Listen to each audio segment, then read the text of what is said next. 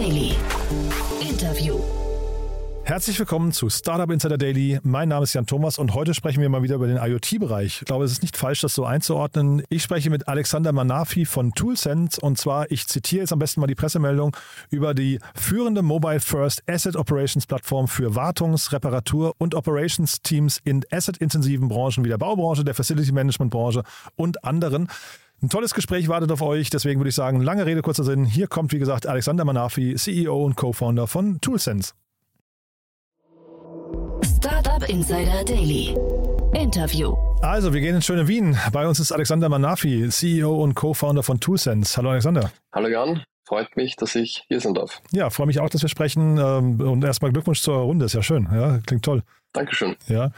Ähm, der Bereich, in dem ihr unterwegs seid, der ist ein bisschen erklärungsbedürftig, würde ich sagen, ne? Das kann man so sagen, ja. Ja, erzähl mal. Ähm, ja, wir, wir sind ToolSense. Wir arbeiten ähm, mit Firmen äh, zusammen, zum Beispiel aus der Baubranche, dem Facility Management oder dem Maschinenbau.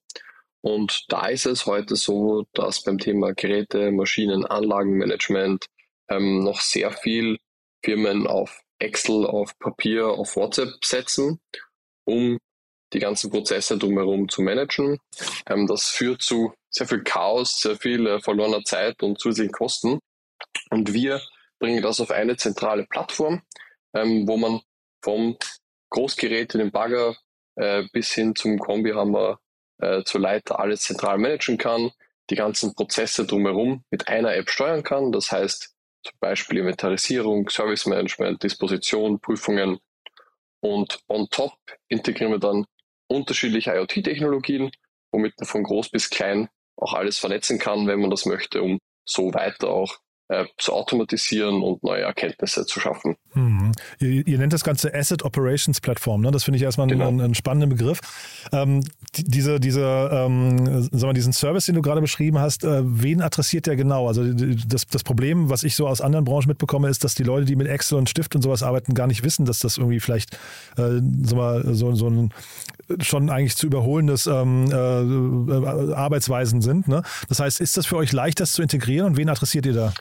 Genau, also grundsätzlich, wir, also wir haben Kunden in ganz vielen unterschiedlichen Märkten. Wir haben auch ein Krankenhaus auf der Plattform zum Beispiel oder mhm. Hotels, Gastronomiebetriebe, Stahlwerk, ganz viele mhm. unterschiedliche Sachen. Und ähm, das sind immer asset-intensive Unternehmen. Mhm. Das heißt, die Maschinen oder Geräte eben betreiben.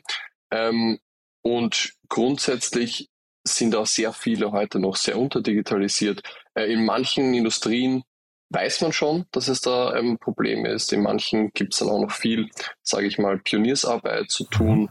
Ähm, aber grundsätzlich, wir, wir bauen die ganze Software eigentlich so, so niederschwellig wie möglich. Also man kann sich auch uns einfach auf der, ähm, der Webseite anmelden und einfach starten, ähm, seine Excel-Listen importieren etc. Und dann eigentlich äh, mit steigendem Reifegrad ähm, wird es dann immer, sage ich mal, technologischer, mhm. auch in Richtung IoT. Und wir schauen einfach darauf, so schnell wie möglich wirklich Nutzen und auch äh, einen monetären Mehrwert und Einsparnis eigentlich zu schaffen. Und, und das aber halt sehr, sehr nutzerfreundlich. Das ist das Wichtigste. Hm. Ja, ist ja spannend, dass ihr so viele verschiedene Branchen abdeckt. Das ist vielleicht dann auch schon der Hintergrund. Wir reden ja vor dem, also wir, wir sprechen vor dem Hintergrund einer mhm. Finanzierungsrunde, aber vielleicht ist das der Hintergrund von eurem Lead-Investor. Ne? PwC ist ja bei euch eingestiegen. Das fand ich einen sehr ungewöhnlichen Move. Aber ist das, weil ihr in deren Setup insgesamt gut reinpasst? Genau, also ähm, Neuinvestoren sind einerseits äh, PwC, die haben ja einen, einen Fonds in Deutschland, mit dem sie in Industrial IoT äh, Unternehmen äh, investieren. Mhm. Und andererseits die Planradar-Gründer, die sehr stark auch eben natürlich den, den Bauhintergrund haben. Und äh, da sind wir einerseits mal für unsere Zielmärkte auch sehr gut aufgestellt mit mhm. Know-how und Netzwerk und andererseits eben auch gerade in Richtung PwC, die sind halt in wahnsinnig vielen äh, Industrien mhm. drinnen und beraten Unternehmen auf ihrer digitalen Reise und, und wir können da sehr schnell ähm, unterstützen und, und auch dann einen Mehrwert für die Kunden von PwC schaffen. Mhm. Arbeitet ihr schon länger mit PwC zusammen? Ich frage deswegen, weil ich habe gesehen, in eurer Pressemeldung stand, ihr habt 700 Kunden schon mittlerweile. Ne? Ähm, und euch gibt es ja jetzt noch nicht so lange, ich glaube fünf Jahre, ne? wenn ich es richtig gesehen habe. Ähm, nehmen die euch dann so Huckepack und, und äh, distribuieren euch quasi mit? Ähm, also wir haben 700 Unternehmen ähm, auf der Plattform.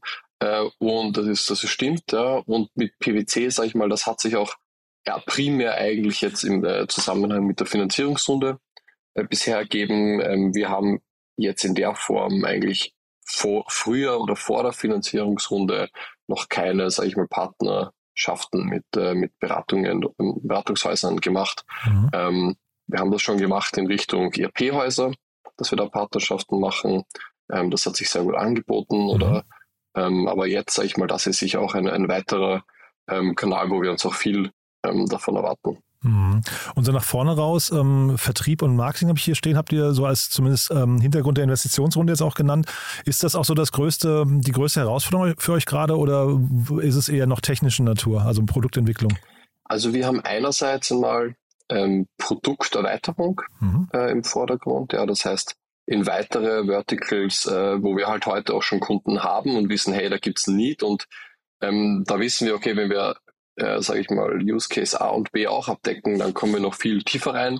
Also in die Richtung geht es einerseits und andererseits ähm, geht es ganz klar in Vertriebsaufbau. Also wir haben heute ein, ein Vertriebsteam äh, aufgebaut, das funktioniert, ähm, wo wir wissen, hey, ähm, wenn wir da mehr reinstecken, kommt auch, sage ich mal, äh, multipliziert mehr raus, mhm. ja, wie es auch sein soll. Mhm. Ähm, und da wird auch der Fokus sein, dass eben ressourceneffizient hochzuskalieren. Und andererseits ähm, ist auch das Thema äh, ja, Internationalisierung mhm.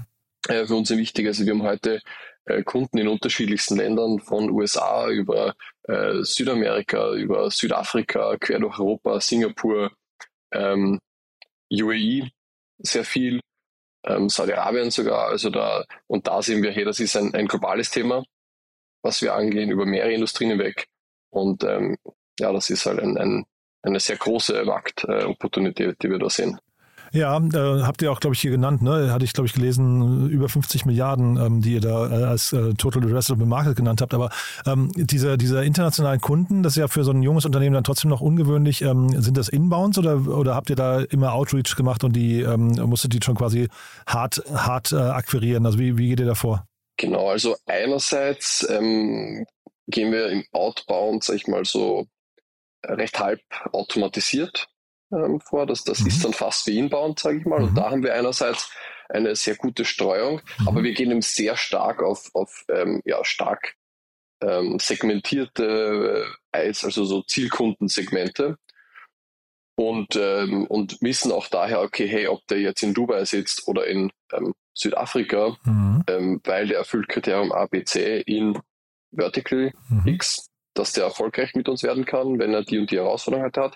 Und andererseits auch, weil wir sehr stark ähm, auf Bau- und Facility Management auch heute äh, optimieren, ähm, kriegen wir natürlich auch äh, viel Inbound und das auch international. Mhm. Und das Thema, was ihr da angeht, das könnt ihr auch relativ leicht internationalisieren, ne? vermute ich mal. Genau, also wir können das leicht internationalisieren und ähm, wir haben jetzt außerdem äh, gerade ein Multilanguage-Feature äh, äh, gelauncht, wo mhm. wir die ganze Plattform und App in bis zu 80 Sprachen äh, aktivieren können. Aha. Das heißt, wir sind da auch äh, ready für unterschiedlichste auch äh, ja, sag ich mal, Möglichkeiten. Das heißt, das geht quasi mit so einem Feature, geht das automatisch. Da hat man 80 Sprachen sofort dann implementiert? Das kenne ich gar nicht. Die, ja. die können wir dann eben bei Bedarf aktivieren. Ja, also wir, wir haben da einen Ansatz gewählt, äh, so ein Mix aus Machine Translation und User Input ähm, für, für Verbesserungen.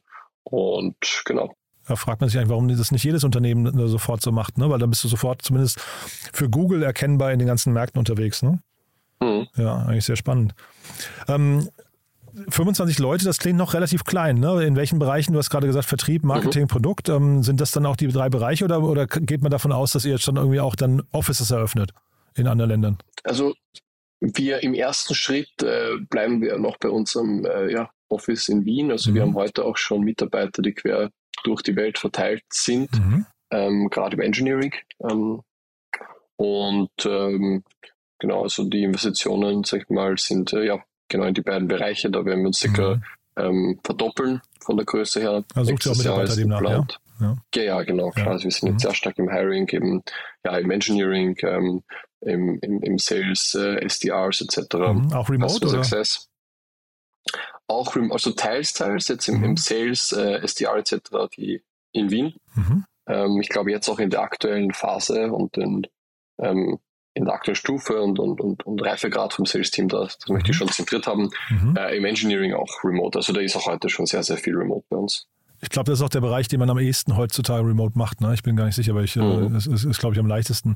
Du, ich hatte jetzt ähm, parallel, wenn du gesprochen hast, habe ich mal äh, geschaut, dieser Fonds von PwC, ähm, mit we also ich, ich finde mhm. den nicht, ähm, dieser IoT-Fonds, mit, mit wem seid ihr da quasi in einem Portfolio drin? Was sind, was sind das noch für Unternehmen? Wie lange wie lang gibt es diesen Fonds schon? Ja, das ist recht neu. Ah, ja, okay. Also wir sind jetzt das äh, dritte Investment, ähm, was PwC äh, in der Form äh, gemacht hat. Äh, die haben aber sehr viele, sage ich mal, die da auch äh, wo sie auch schon recht weit sind.